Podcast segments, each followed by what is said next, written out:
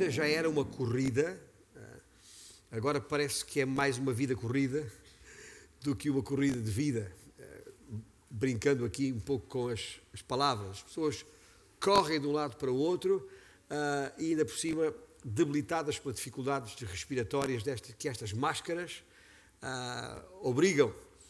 E, e, na verdade, quando pensamos em corrida, e, e, e é nessa, nessa tónica que temos estado nas últimas semanas, se se recordam, a semana passada, a partir de Hebreus 12, falámos precisamente, e o desafio foi precisamente este de correr sem parar, corramos sem parar. E de facto, ah, estamos numa corrida. Agora, a questão não é se estamos ou não estamos numa corrida, isso parece-me pacífico e toda a gente sabe disso.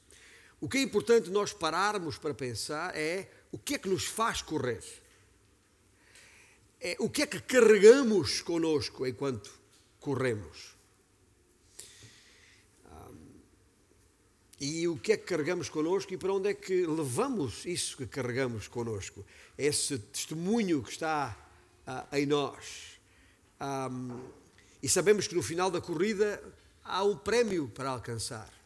O que também é animador saber que não corremos em vão. Há uma glória a obter, tal coroa de, de louros ou o que quer que seja da, das antigas corridas nos antigos nos jogos da antiguidade. Agora, há uma outra coisa que sabemos e o que se passa nestes dias entre nós é por demais evidente. Nesta corrida, por vezes, damos connosco em situações difíceis. Há várias expressões para isso na nossa língua, expressões idiomáticas. Damos connosco, por vezes, em becos sem saída. Damos connosco, por vezes, encostados às cordas, na, na, na linguagem do, da luta. Damos connosco, muitas vezes, entre a espada e a parede. E esta ideia eh, entre a espada e a parede, enquanto pensava eu nestas nossas expressões idiomáticas que podiam explicar melhor onde é que nós estamos nesta corrida e com o que nos deparamos nesta corrida, que esta expressão entre a espada e a parede ficou na minha mente de uma maneira mais forte do que as outras. E daí o título uh, desta, uh, dado a, esta, a este sermão de hoje e também no próximo. Eu espero que no decorrer do nosso tempo juntos aqui, enquanto ouvimos e vemos, ah, percebamos a razão de ser desta expressão entre a espada e a parede no contexto em que nós estamos. E o contexto em que nós estamos é um texto, ou está, tem por base um texto na segunda epístola que Paulo escreveu aos Tessalonicenses e no capítulo 3. Se se recordam, antes do Natal, uh, antes de entrarmos em mensagens de, uh, de enquadramento natalício e de desafio para o ano que entretanto começou, nós estávamos a estudar a segunda epístola de Paulo aos Tessalonicenses. Interrompemos esse estudo. Não completamos e falta-nos vencer o capítulo 3. É o que estamos fazendo agora. Estamos regressando à segunda epístola de Paulo aos Tessalonicenses e, neste caso, ao capítulo 3 e ah, olhando para o texto bíblico, que certamente está, eh, já tem aberto em, em mão, seja em formato papel ou eletrónico, mas ah, em, em, em 2 Tessalonicenses, capítulo 3, vamos hoje ah, e no próximo domingo, se Deus permitir, considerar apenas os primeiros cinco versículos. Versículos esses que vos convido a lermos agora. Pelo menos os primeiros dois versículos. Finalmente, irmãos, orai por nós, diz, escreve Paulo. Orai por nós para que a palavra do Senhor se propague e seja glorificada, como também está acontecendo entre vós, e para que sejamos livres dos homens perversos e maus. Porque a fé não é de todos. Estes dois versículos vamos considerar hoje. Mas já agora deixe-me ler os restantes uh, em causa, que têm a ver com o próximo domingo. Todavia, acrescenta Paulo, o Senhor é fiel e Ele vos confirmará e guardará do maligno. Nós também temos confiança em vós, no Senhor, de que não só estáis praticando as coisas que vos ordenamos, como também continuareis a fazê-las. Ora, o Senhor conduz o vosso coração ao amor de Deus e à constância de Cristo. Pelo que acabamos de ler, eh, o desafio, as, as, as duas ideias fortes que gostaria de tirar neste momento em que uh, estamos entre a espada e a parede, e quando entre a espada e a parede, o desafio de hoje é orar. O desafio do próximo domingo, se ali chegarmos, é confiar. Depois de tantas vezes se referir às suas orações pelos Tessalonicenses nos seus textos, de repente Paulo, Paulo escreve: Orai por nós. Nada de novo, aliás, Paulo já, quem conhece os escritos de, de Paulo no Novo Testamento, está familiarizado que, por exemplo, aos Colossenses, e lá no capítulo 4, ele já diz a mesma ideia, diz, perseverai na oração à igreja em Colossos, vigiando com ações de graças, suplicai ao mesmo tempo também por nós, escreve Paulo, para que Deus nos abra a porta à palavra, a fim de falarmos do mistério de Cristo, pelo qual também estou algemado. À época, Paulo estava em prisão por causa do Evangelho, por causa da palavra. E ele conclui esse texto aos Colossenses dizendo: Para que eu o manifeste como devo fazer. Aos Efésios, no capítulo 6, tem a mesma ideia. Com toda a oração e súplica, orando em todo o tempo no Espírito e para isto vigiando com toda a perseverança e súplica por todos os santos. E depois ele diz isto: e também por mim para que me seja dada, no abrir da minha boca, a palavra, para com intrepidez fazer conhecido o mistério do Evangelho. Nestes eh, dois textos que li, aos Colossenses e aos Efésios, depois de ter lido o texto base, nos primeiros dois versículos da segunda epístola aos Tessalonicenses, não é difícil para nenhum de nós, minimamente atento, que há aqui duas, duas palavras fortes, duas tónicas, uma é a questão de orar por ele, Paulo, por nós, eh, eh, ele e sua equipa, e de todos aqueles que estão uh, uh, neste empreendimento missionário de levar a palavra do Senhor até aos confins da terra. E a segunda ideia forte que está evidente nestes versículos é a própria palavra, palavra, a palavra de Deus, que é preciso ser levada com intrepidez, com rapidez. E, portanto, nestes dois versículos aos Tessalonicenses, o versículo 1 e o versículo 2, há em cada um deles duas ideias ou, ou, ou, ou dois pedidos específicos que Paulo uh, uh, adianta como razões para a igreja orar por ele, em particular, e por todos os seus. A primeira desses pedidos tem a ver precisamente com a palavra de Deus. Este é o primeiro ponto principal que está aqui. Quanto à palavra de Deus, o pedido dele é para que se, ah, ah, para que se propague e seja glorificado. Quando eu ah, parei para pensar nesta ideia de propagação, é, é impossível, nos dias em que estamos, não pensar na propagação deste, deste vírus de que ainda há pouco nos referimos e que tem condicionado a vida de tantos. Segundo os especialistas, e neste caso, eh, que li esta semana mesmo, um, um conjunto de especialistas, de cientistas norte-americanos, uh, registam nos artigos que das, das, das páginas das revistas da, da, da, ciência onde escrevem, registra que esta nova variante do vírus, do vírus SARS-CoV-2, né? CoV-2, esta variante, a Omicron, pode ser a de propagação mais rápida da história. Esta variante, chamada Omicron, detectada há pouco mais de um mês na África do Sul, já é considerada como a que tem a propagação mais rápida da história. E segundo esses especialistas, esse, esse, este, este vírus, ah, esta variante do vírus, conquistou o planeta inteiro em apenas um mês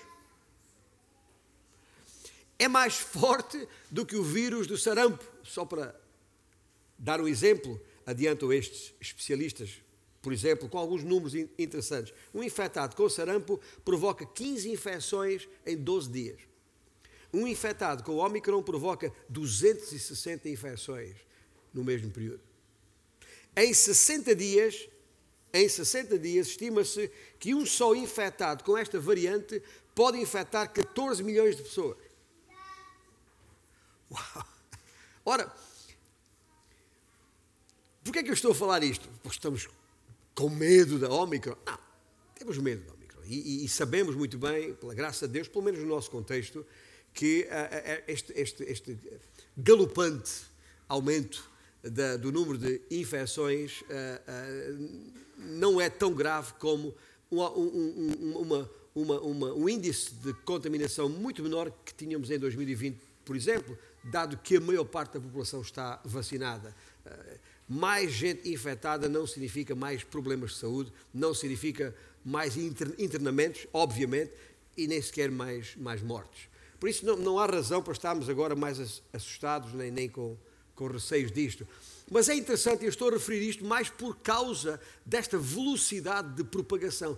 Porque, na verdade, é um bocado isto que o apóstolo Paulo está a tentar dizer aqui. Escuta, nós precisamos que a palavra do Senhor se propague acrescento eu, não Paulo, ainda mais rapidamente do que a variante do Ômicron. Que possa infectar milhões de pessoas e chegue aos confins da terra o mais rapidamente possível. E para isso é que eu peço as vossas orações. É verdade que temos orado pelos doentes e aqueles que estão a, a sofrer por razões sanitárias, mas o que o, o desafio do apóstolo Paulo aqui, ah, pela palavra do nosso Deus, é muito maior do que isso e tem a ver com a propagação, não de um, de um vírus, qualquer que seja a sua variante, mas a propagação da palavra de Deus. Quem está familiarizado, e como a igreja está, porque ainda não há muito tempo estudámos a epístola aos Efésios, se recordam que, que um, ah, lá pelo capítulo 6, de Efésios, especificamente nos versículos 17 e 18. Não precisa abrir lá, mas podemos ler, eh, porque eh, eh, naquele contexto da chamada armadura de Deus, em que o apóstolo nos exorta a tomarmos toda a armadura de Deus, no versículo 17 e 18 ele escreveu isto: Tomai também o capacete da salvação e a espada do Espírito, que é a palavra de Deus. E depois diz: com toda a oração e súplica, orando em todo tempo no Espírito, e para isto vigiando com toda a perseverança e súplica por todos os santos e também por mim.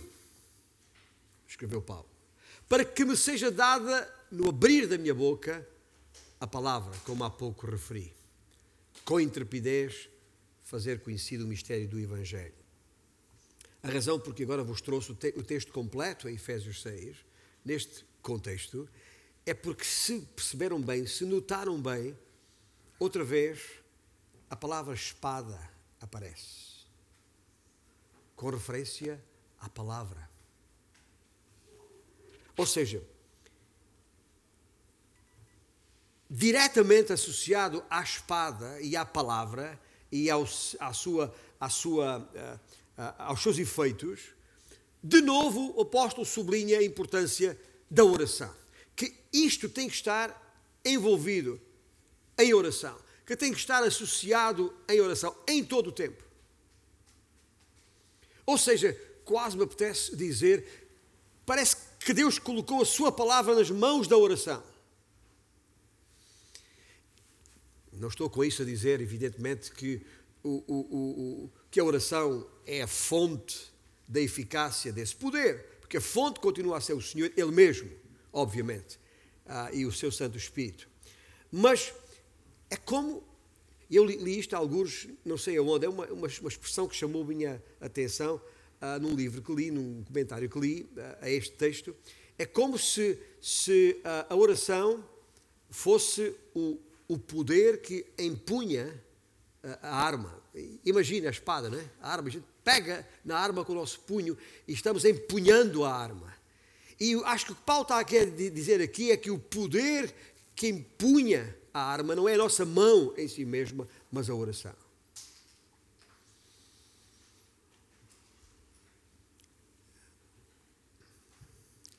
É evidente, é mais do que evidente, é, é transversal a toda a Escritura, que por razões que às vezes é, é até difícil para nós entendermos, pelo menos nós que nos conhecemos a nós mesmos e sabemos das nossas fraquezas e limitações, por alguma razão, ah, ainda que o Senhor continue a ser a fonte desse poder e a oração a Ele seja dirigida, o Senhor nos concede a nós o privilégio e a alegria de sermos portadores, aqueles que empunham esta arma, de sermos instrumentos de Deus na oração. E há aqui algumas ideias que me parece importante nós eh, pararmos para refletirmos juntos enquanto olhamos para este texto.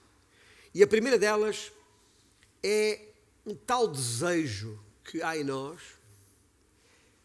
E deixe dizer-vos uma, uma coisa.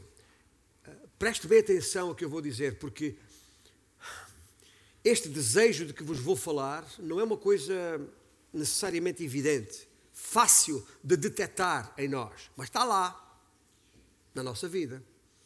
Mais ou menos dissimulado, mais ou menos disfarçado, mais ou menos escondido, alguns num cantinho do nosso coração, há um desejo de sermos instrumentos desse poder de Deus, ainda que não o sintamos, não o percebamos, está lá, eh, jaz no subconsciente de cada homem ou mulher que se considera eh, reconhecidamente discípulo de Cristo, está esse anseio de ser um instrumento fervoroso e eficaz de oração. Eu falo por mim.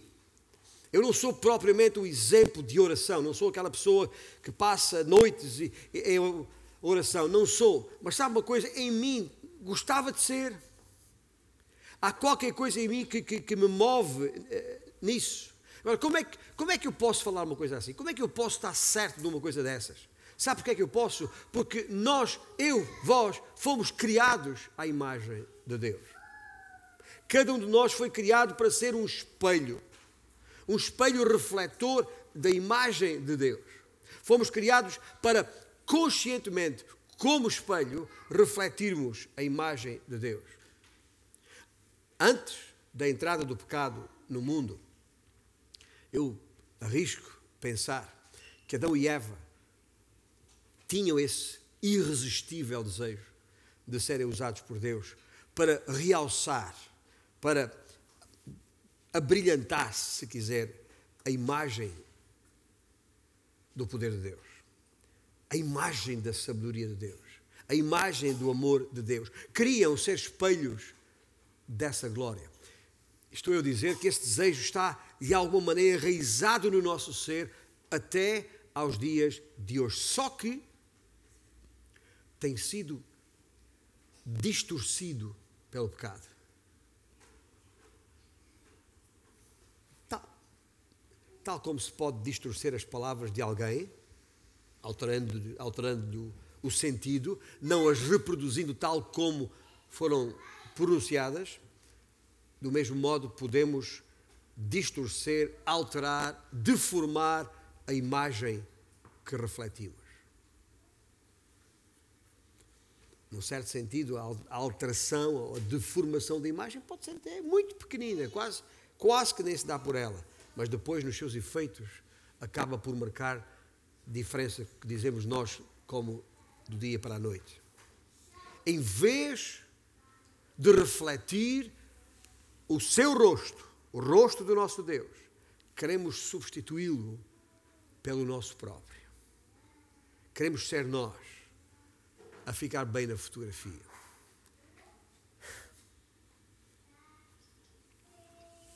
Mesmo que para tal tenhamos que deformar um pouco a imagem do Senhor Deus.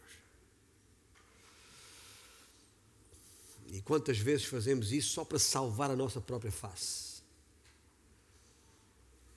Para salvar a nossa própria face, acabamos por prejudicar a face do Senhor. Ouça bem, eu, eu sei que eu reconheço que esta, esta conversa agora à, volta de espelhos pode estar a causar alguma confusão na sua mente, mas procura entender o que eu estou a tentar transmitir para percebermos esse mesmo contexto na palavra de Deus. A glória de um espelho, ah, por assim dizer, está em eh, virar, virar-se ou virar a sua face para a luz e deixar que essa luz brilhe. É aí que está a glória de um espelho. É, é para isso que os espelhos foram concebidos. Bem? Um espelho numa sala escura não tem utilidade nenhuma.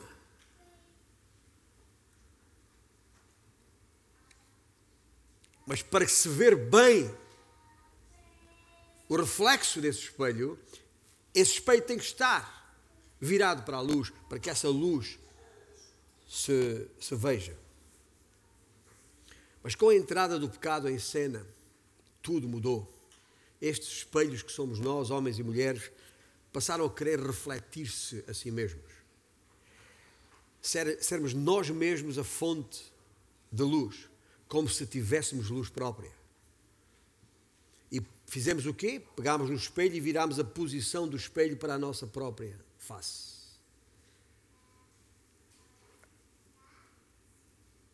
Desviando-o da face de Deus, bloqueando a face de Deus e lançando sombra no mundo à sua volta. Ora bem, com isto temos de perceber que esse desejo, o desejo que eu estou a falar desde há pouco, esse desejo de Adão e Eva de ser luz, à sua maneira, é uma distorção do legítimo desejo de ser luz que está com eles desde que foram criados. E foi o pecado que causou essa distorção.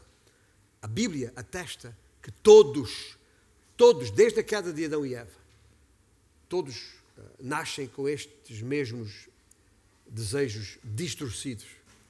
Uh, chegamos a este mundo já querendo ser Deus. Uh, Queremos que o mundo se concentre em volta dos nossos próprios interesses. Queremos decidir por nós mesmos para onde virar as nossas faces destes espelhos que somos nós. Queremos que os outros nos estimem e admirem e nos elogiem.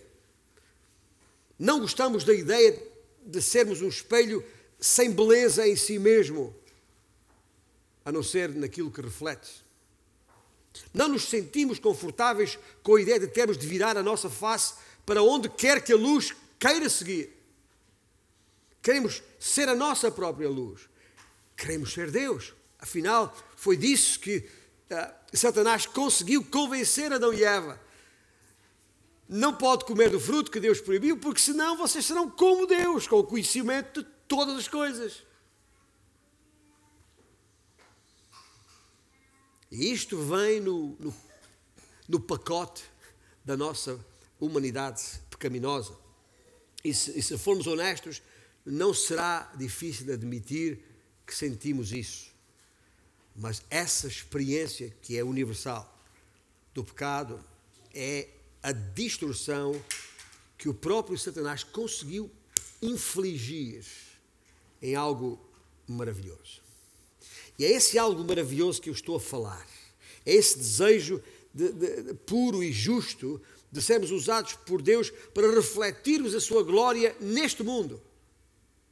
O nosso valor, a nossa importância não pode estar em nós mesmos, mas naquele cuja imagem refletimos. Como Paulo escreveu ah, ah, ah, da sua segunda epístola aos Coríntios, capítulo 10, ele diz: se temos de nos gloriar de alguma coisa, gloriemos-nos no quê? Gloriemos no Senhor. Ou seja, aquele, porém, que se gloria, glorie-se no Senhor, escreveu Paulo. Assim, é um pouco isso que eu estava a tentar explicar há pouco, ao abrir o meu coração, lá bem escondida, entre o nosso orgulho e, e autoestima e aquela nossa busca de poder e influência, lá bem escondidinho, está uma coisa boa, bem, que tem sido distorcida pela influência do pecado em nós. E o que essa coisa boa é, e é disso que eu estou a falar, é o nosso desejo de sermos espelhos de Deus. Ser um espelho de Deus é a mais alta honra a que uma criatura pode aspirar. Em contrapartida, a coisa mais absurda e ridícula à face da terra é um espelho criado por Deus que se afasta da luz que é Deus, para tentar por si mesmo projetar uma pequena e insignificante faúlha e esperar com ela iluminar essa tal densa sombra que o envolve. O que eu estou a dizer, até nestes últimos minutos, parece muito é, é filosófico, é, de, de, de, algo místico até, de, difícil de perceber, porque, como eu disse, está em nós, está escondido em nós. E o barulho das luzes à nossa volta, barulho das luzes é uma expressão, ruído uh, ensurdecedor uh, que, que, que, que à nossa volta se passa nesta vida corrida, em corrida nem paramos para pensar que esse desejo está lá, porque Deus nos criou assim, para sermos seus instrumentos, para sermos espelhos refletores da sua glória. Mas por esta altura e depois do que eu disse nestes últimos minutos, alguns já estão a perguntar, mas espera aí, mas o que é que isto tem a ver com a oração?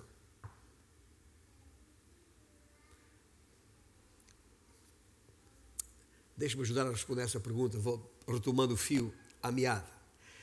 Aquilo que tenho estado a tentar mostrar-vos é que todos e cada um de nós, sem exceção, no seu subconsciente, todos nós desejamos ser uma pessoa de oração fervorosa e poderosa.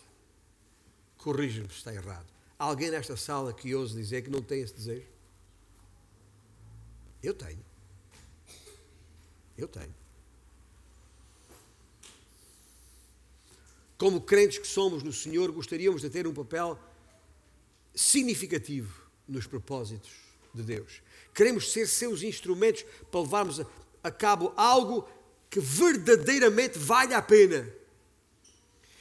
E, e é pela oração que podemos ser espelhos de Deus.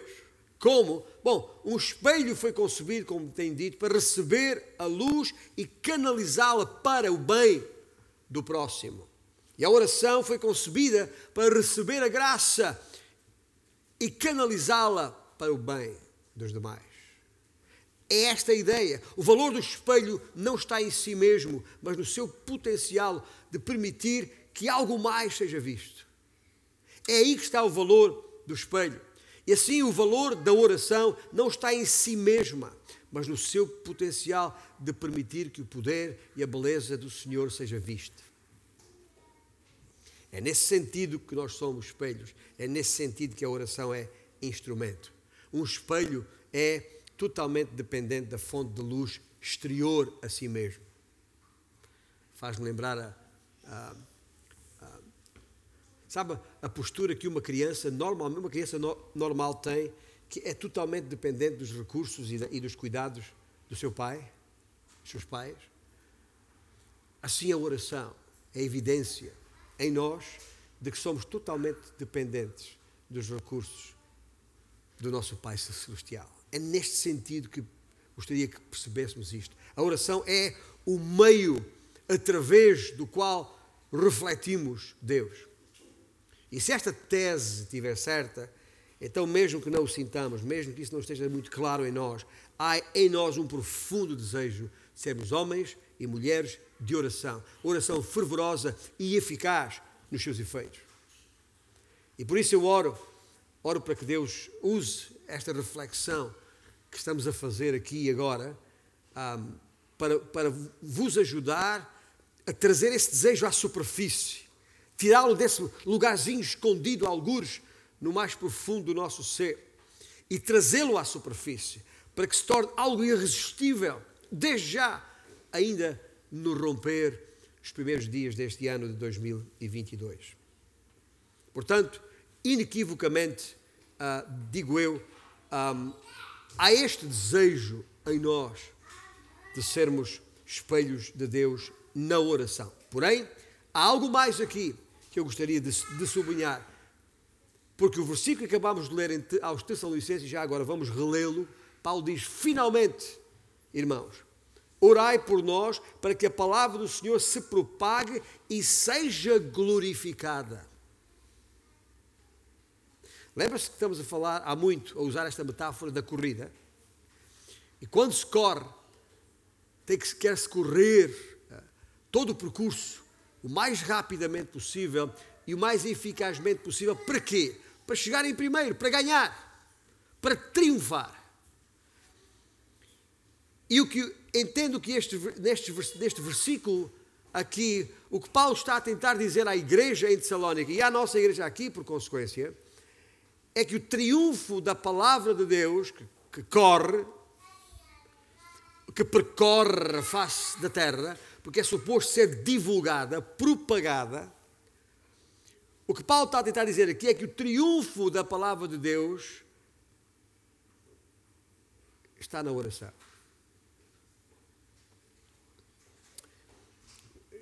Eu já vou uh, adiantar algumas notas em, em, relação a isto, porque uh, a doutrina que me parece estar subjacente a isto é muito simples, é muito clara e, e, e traduz-se numa pequena frase.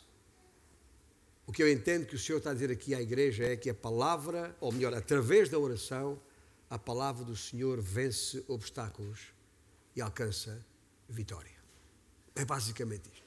Se é resumir toda esta doutrina que eu percebo aqui numa frase, é que através da oração a palavra do Senhor vence obstáculos e alcança vitória gloriosa. Se é que alguma vitória não é gloriosa.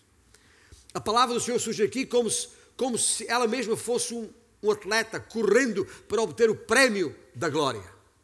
Porque está escrito neste versículo que acabamos de ler que a palavra do Senhor se propague e seja glorificada como também está acontecendo entre vós.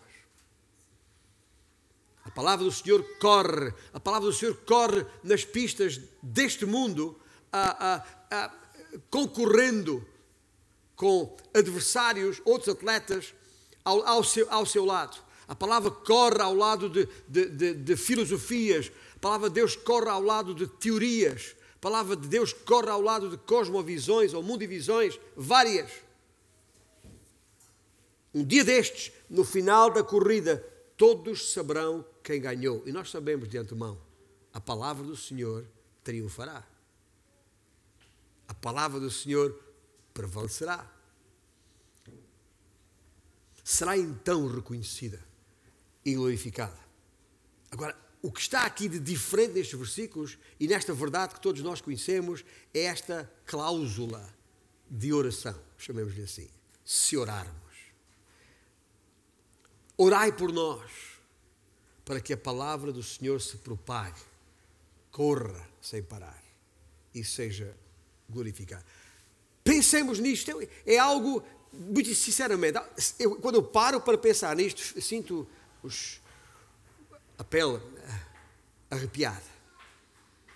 Deus falou, ok? O Todo-Poderoso falou, está falado. Ponto final. Fim de discussão, fim de papo. Ah, sendo Deus falando isto, nós podemos estar absolutamente certos de que a sua, a, a sua palavra realizará todos os seus propósitos e todos os seus propósitos serão realizados segundo a sua palavra. Nós sabemos isto de antemão. Deus é soberano, falou, está falado. A palavra da verdade ganhará esta sua corrida com outras palavras. Mas ainda assim, mesmo sabendo isto, e é isto que te fez parar para pensar, Deus diz: orai. Eu, tu, o desafio é a cada um de nós, orai para que a palavra do Senhor seja glorificada. Isto é, que seja triunfante, que ganhe a corrida.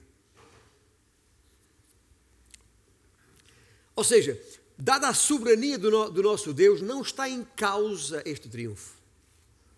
Em nenhum momento, gente, e eu quero dizer isto com todas as letras maiúsculas, em bold, uh, sublinhado, uh, em qualquer computador, em qualquer uh, texto, também, tá que fique muito claro isto. Os propósitos de Deus não dependem nem de ti nem de mim em nada. O Senhor cumprirá, a sua palavra prevalecerá segundo o seu propósito, haja o que houver, venha quem vier, nem que seja mais pintado. Está claro isto?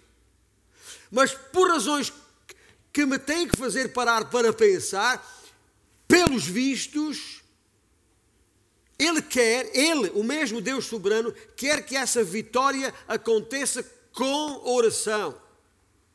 E penso que no início desta minha palavra trouxe-vos versículos suficientes para não, não deixar nenhuma dúvida a esse respeito. Ou, dito de outra maneira, a intenção de Deus, e é aqui que eu quero chegar, a intenção de Deus é que nós tenhamos parte nessa vitória com a oração.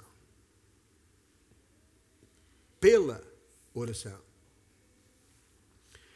E se juntar a isto, a esta vontade expressa de Deus, aquele desejo mais difícil de descortinar, que eu estava eh, elaborando há pouco, deste nosso desejo de sermos instrumentos de Deus, de sermos usados por Ele para, como espelhos para refletir a sua glória, se juntarmos estas duas peças, esse nosso desejo que está lá, mesmo que dele não nos apercebamos, e a vontade expressa do Senhor, que não está tão explícita na palavra de Deus que não dá nem para pressupor coisa nenhuma, então o desejo do nosso Deus é que participemos nisso, nesse processo com oração. Isso, isso devia ser mais do que suficiente para que, pelo menos a partir de hoje, começássemos a pensar muito mais seriamente sobre a oração, para que nos devotemos à oração de facto.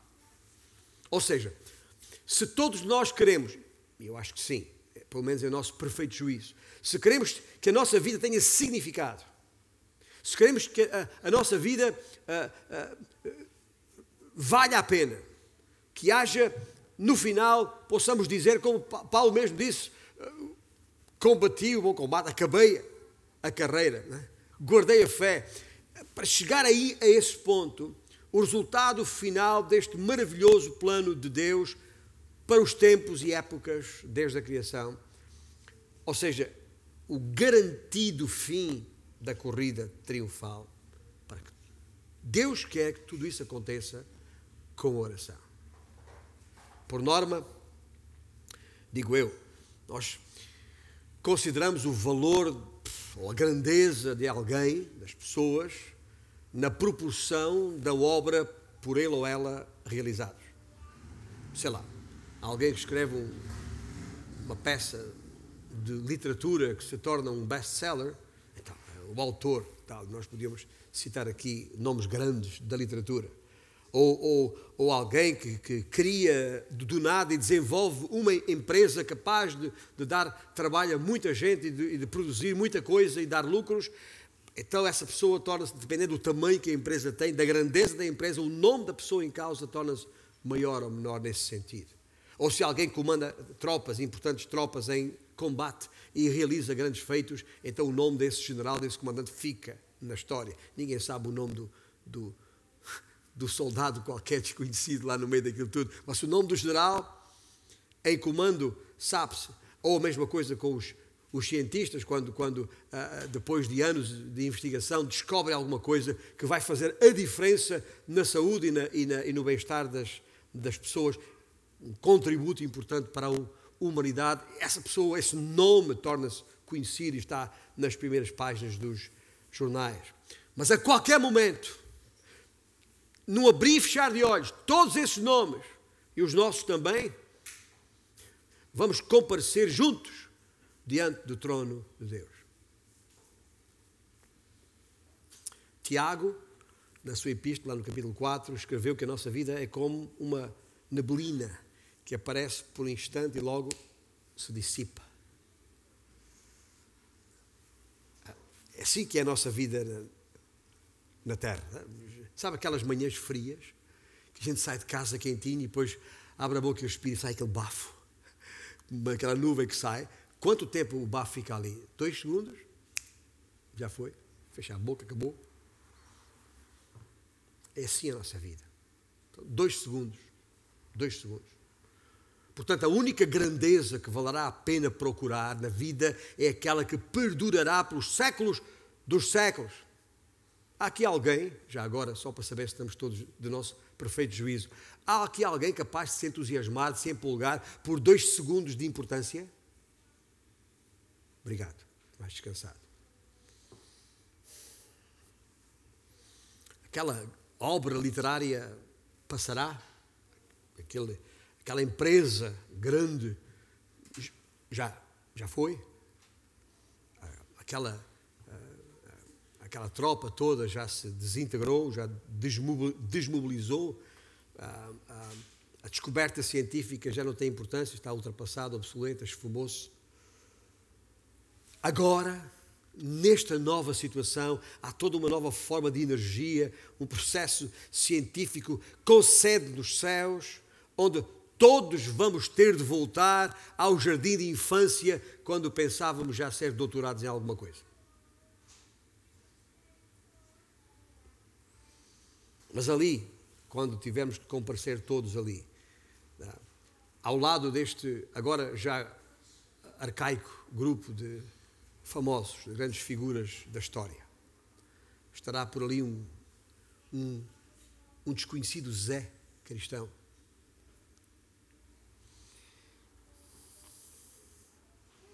Que ao longo de toda a sua vida, sem que os jornais soubessem, sem que a comunidade soubesse, reservou 30 minutos por dia de joelhos, orando para que a palavra do Senhor ah, corresse o seu curso e fosse glorificada.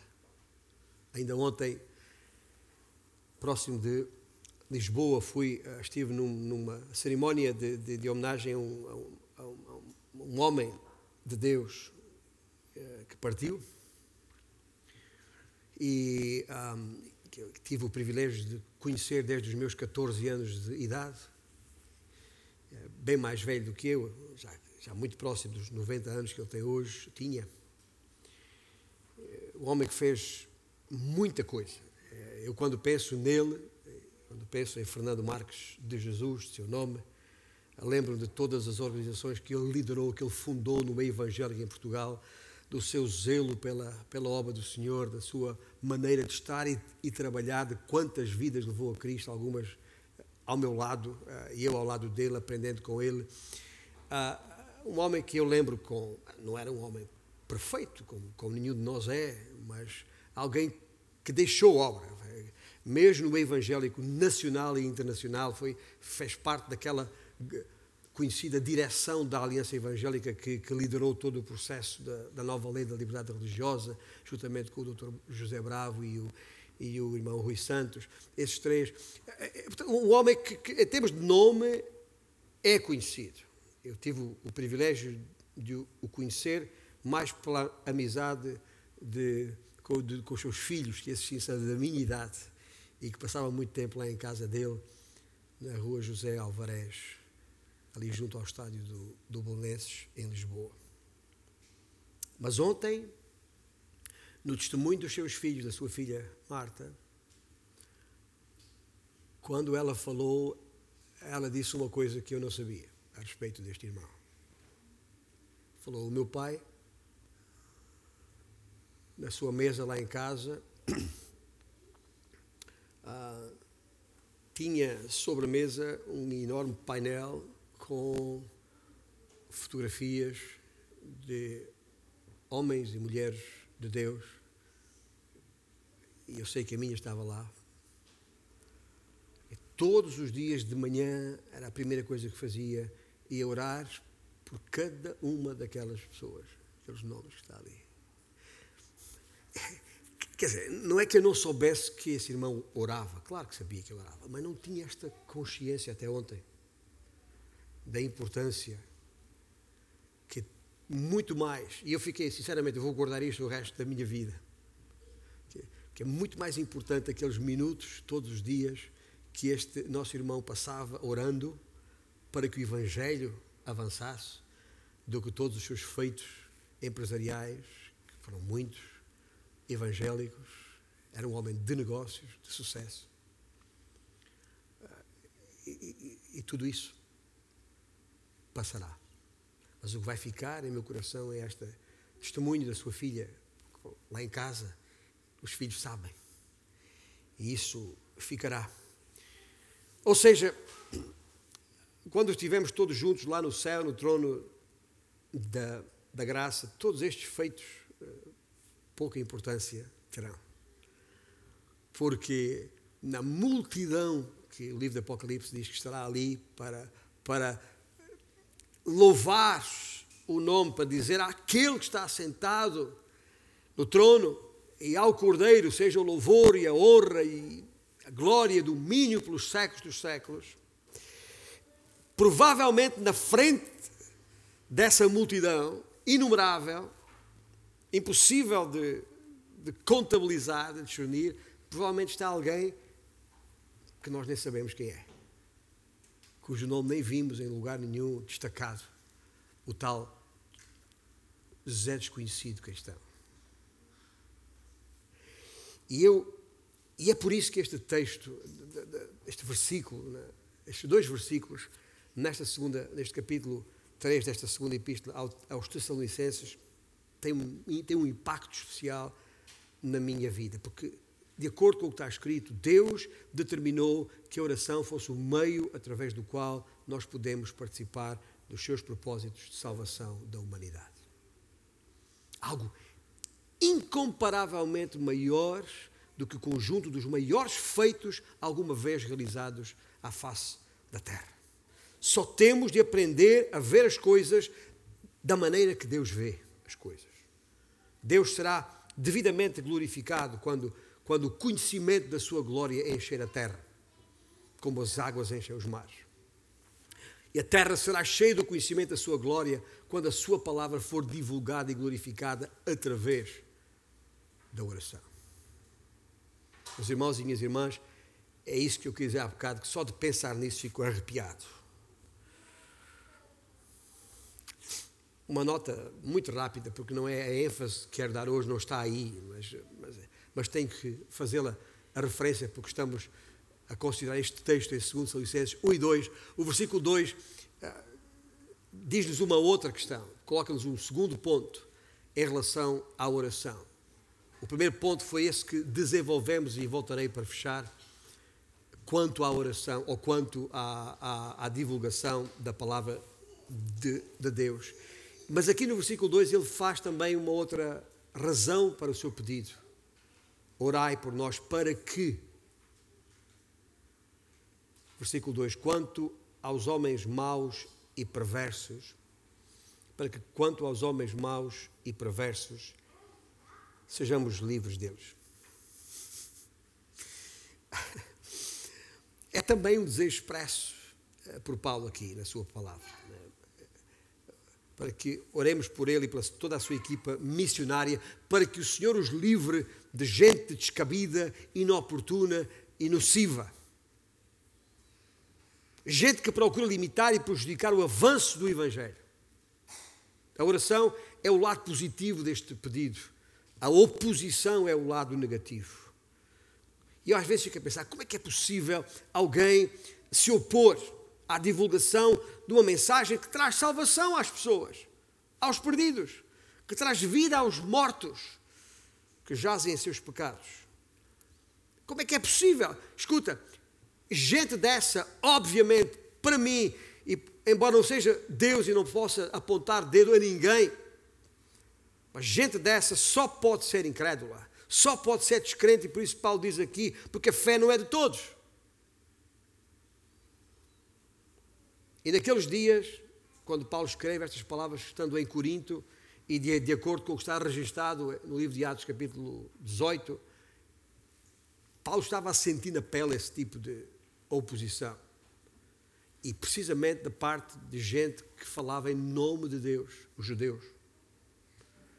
Mas obviamente incrédulos. Eu tenho que vos confessar, eh, tendo em conta os quase 45 anos que levo de ministério aqui nos confins, eu digo 45 anos foi precisamente o dia que saí da minha casa para servir o Senhor, vim para Lisboa e vim para o escritório, juntar-me a uma equipa missionária debaixo do lema Alcançando a Juventude Portuguesa para Cristo. No escritório, precisamente alugado por este homem de, que faleceu agora de que vos falei há pouco. Vai fazer em novembro deste ano 45 anos. Mas tendo em conta esses 45 anos que não tenho nenhuma dificuldade em perceber e identificar com o testemunho de Paulo aqui.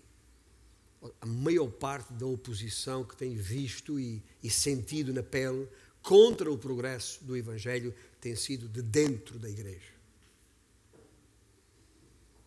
Mais do que de qualquer outro lado. Nunca fui atacado na minha ação, não falo em relação à minha pessoa, as pessoas são diferentes, gostamos mais de umas do que de outras, mas em relação à obra, ao trabalho que está sendo feito. Nunca fui atacado por ladrões e salteadores, nem por autoridades civis ou militares, nem por associações corruptas ou mafiosas, pelo menos que me apercebesse. Mas tenho recebido fortíssimos ataques de dentro de instituições que consideramos como parte da Igreja ou a ela associadas. E é isto que eu queria dizer em relação a este versículo 2, sem me alongar muito mais. Para fechar, voltando ao tema da oração. Em conclusão, quero deixar-vos um desafio nesta manhã. Um desafio, obviamente, à oração. No, no romper de 2022, porque ainda estamos no, no adro desta procissão, passo a, a expressão, uh, queremos dar ênfase à oração. Uh, na IBA, Igreja Antioquia aqui, o ministério da palavra terá de correr sem parar. Mas para tal, e a fim de permanecermos firmes e fiéis na sua divulgação e, e, e na sua glorificação na vitória final, as nossas orações são imprescindíveis. Tudo o que tem valor e significado eterno advém da palavra e da oração. Pelo que eu vos deixo um desafio que, que aqui eu próprio subscrevo desde já. E o desafio é este, e vou, vamos uh, uh, mostrá-lo aqui na tela para, para mais facilmente percebermos. Que todos os dias deste ano, e já agora, hoje é já o 16 dia do ano, seja qual for a hora do dia, cada um saberá a sua melhor hora, faz comigo esta oração. Senhor, permite que a tua palavra possa ser divulgada e glorificada em todas as áreas do ministério da nossa igreja. Aqui e além. E depois não está escrito, mas pode acrescentar em nome de Jesus. Amém. Amém? Estamos juntos nisto? Ouça bem, é que isto implica orar para que a palavra de Deus ganhe novos convertidos a Cristo no nosso meio. Isto significa ou implica orar para que a palavra de Deus vença hábitos pecaminosos nas nossas vidas. Isso implica orar para que Deus levante e envie dentro de nós outros ministros da palavra para servir tanto aqui como além fronteiras. Essa oração implica orar para que todos aqueles que nesta igreja têm a responsabilidade de expor as Escrituras a qualquer grupo, a qualquer idade, sejam protegidos do mal, sejam, possam permanecer firmes na verdade e possam ser cheios do Espírito, para que é indispensável para poder proclamar e explicar a palavra de Deus, a tal espada do Espírito. Mas por agora, tudo o que vos peço é que façam comigo esta oração. Que o Senhor nos ajude a, pelo menos uma vez por dia, e pelo menos este ano de 2022, fazer esta breve oração. Nem, nem 10 segundos. Senhor, permite que a tua palavra possa ser divulgada e glorificada em todas as áreas do ministério da nossa igreja, aqui e além. Vamos dizer isto juntos? Vamos ficar de pé. Senhor, permite que a tua palavra possa ser divulgada e glorificada em todas as áreas do ministério da nossa igreja. Aqui e além. Em nome de Jesus. Amém?